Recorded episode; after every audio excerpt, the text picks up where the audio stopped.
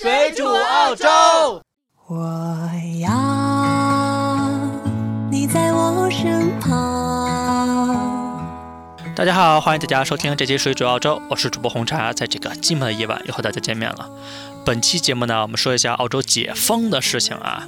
澳大利亚终于要解封了。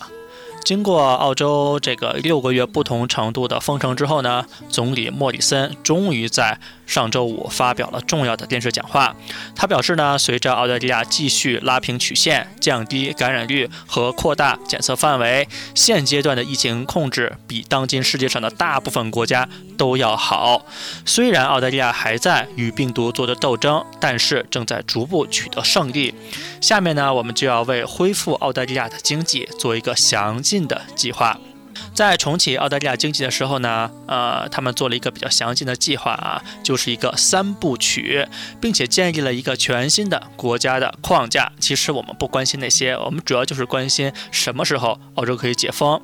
澳大利亚预计将于七月份实现这个疫情的完全安全的这个大环境啊，也就是说，在七月份，我们的生活将会完全的恢复正常。在这部分计划中呢，我们必须要循序渐进。现在呢，呃，澳大利亚有些州已经开始逐步的进行解封了。莫里森强调啊，这个三部曲，第一步就是要谨慎而行，不可能冒进，因为这个时候还是在探索阶段，不能失去已经拥有对病毒的控制力，也需要我们每一个澳大利亚的居民遵守当前的规定。那么在接下来的三个月，也就是五月、六月、七月，每隔四个月，澳大利亚人就离正常的生活更进一步。解封的第一阶段呢，也就是在五月份，嗯，你有以下的几个允许做的事情啊，就是允许家庭聚会了，室内的人数限定在五人，室外人数限定在十人，允许举办十人以上的婚礼以及三十人以内的葬礼。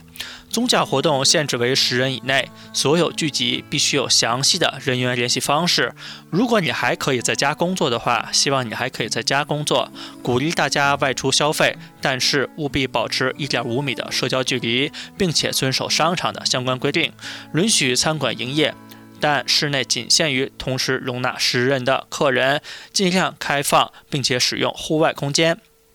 其实它这个第一框架的限制令是一个大的框架，其实各州可以按照各州自己的情况进行修改。南澳洲呢就没有那个人员聚集，南澳洲一直都是允许十人以下在室内聚集啊，但是不允许在室外有任何的活动。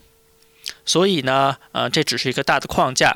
然后我们说一下第二阶段啊，第二阶段呢，就是允许最多二十人的较大规模的集会和聚会，在实现足够社交距离的前提下，开放电影院、博物馆、画廊等场所；在实现足够社交距离的前提下呢，开放美容院、娱乐场所、健身中心。允许跨州旅行，并开放公园和户外营地，开放游泳池，每场限定最多二十人。如果可以在家工作的，请继续在家工作。这个第二阶段呢，基本上就是六月份要完成的任务啊。但是我觉得这个任务，南澳洲在五月份基本上也就能完成。第三阶段呢，也就是在七月份。